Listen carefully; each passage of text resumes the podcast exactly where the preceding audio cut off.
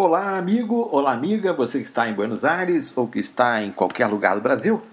É, vamos aos destaques da semana na nossa coluna Argentina Conexão Brasil, que você pode ler no site conexãojornalismo.com.br, no meu site francisivanovich.com e aqui no podcast disponível nas plataformas Spotify, Anchor, Google, etc. E Apple também. Bem, é, essa semana nós temos uma notícia importante que mexe com, principalmente com os brasileiros que moram é, em Buenos Aires, estudantes principalmente que vão morar em Buenos Aires e tem que lidar com um assunto que chama-se aluguel. É um assunto que interessa muito aos brasileiros na Argentina, especial, como eu disse, os estudantes. É a nova lei 27.551, aprovada pelo governo argentino e que entrou em vigor agora no dia 1 de julho. A lei introduziu modificações importantes no Código Civil e Comercial argentino, alterando as regras entre proprietários e inquilinos.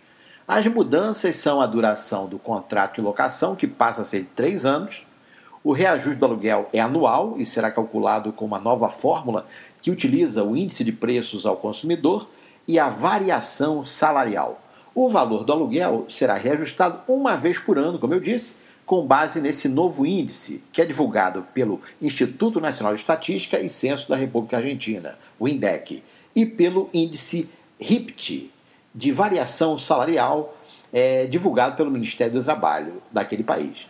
O valor de referência será divulgado todo mês pelo Banco Central Argentino.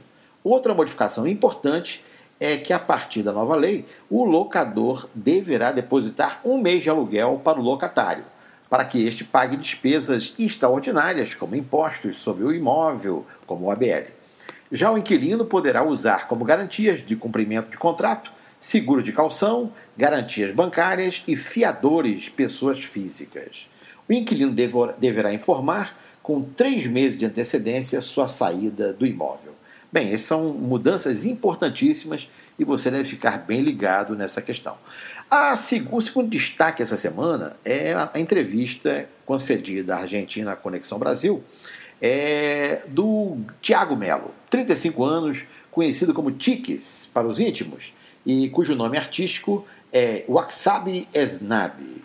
Nascido em Curitiba há 12 anos, ele vive na cidade de Buenos Aires, formado em educação física, deixou o Brasil para estudar artes e hoje é um dos mais atuantes produtores culturais da cidade, atuando ali especialmente em Almagro.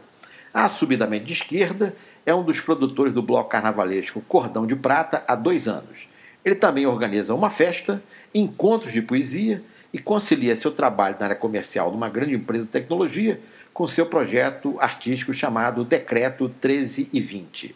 Esse projeto critica questões sociais, políticas e econômicas usando as artes visuais. Segundo ele, com a pandemia, por estar podendo trabalhar em casa, o projeto ganhou novo fôlego.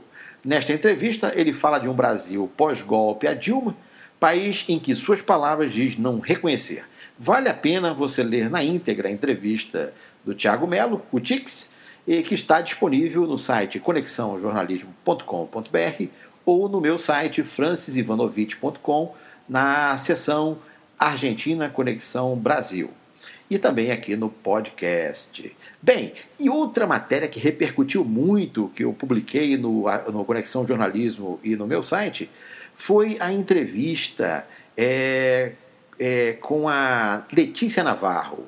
A Letícia Navarro ela é formada em comércio exterior pela Universidade Mackenzie de São Paulo e há 11 anos mudou-se para Buenos Aires a fim de cursar pós-graduação em comunicação digital.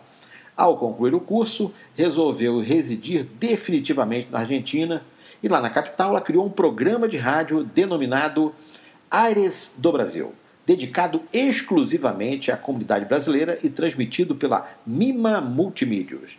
É, vocês podem conferir o programa da, da Letícia é, pelo site dela, né, que está disponível. Você encontra na nossa matéria, na nossa entrevista, todas as informações. Basta você acessar conexãojornalismo.com.br ou meu site francisivanovich.com.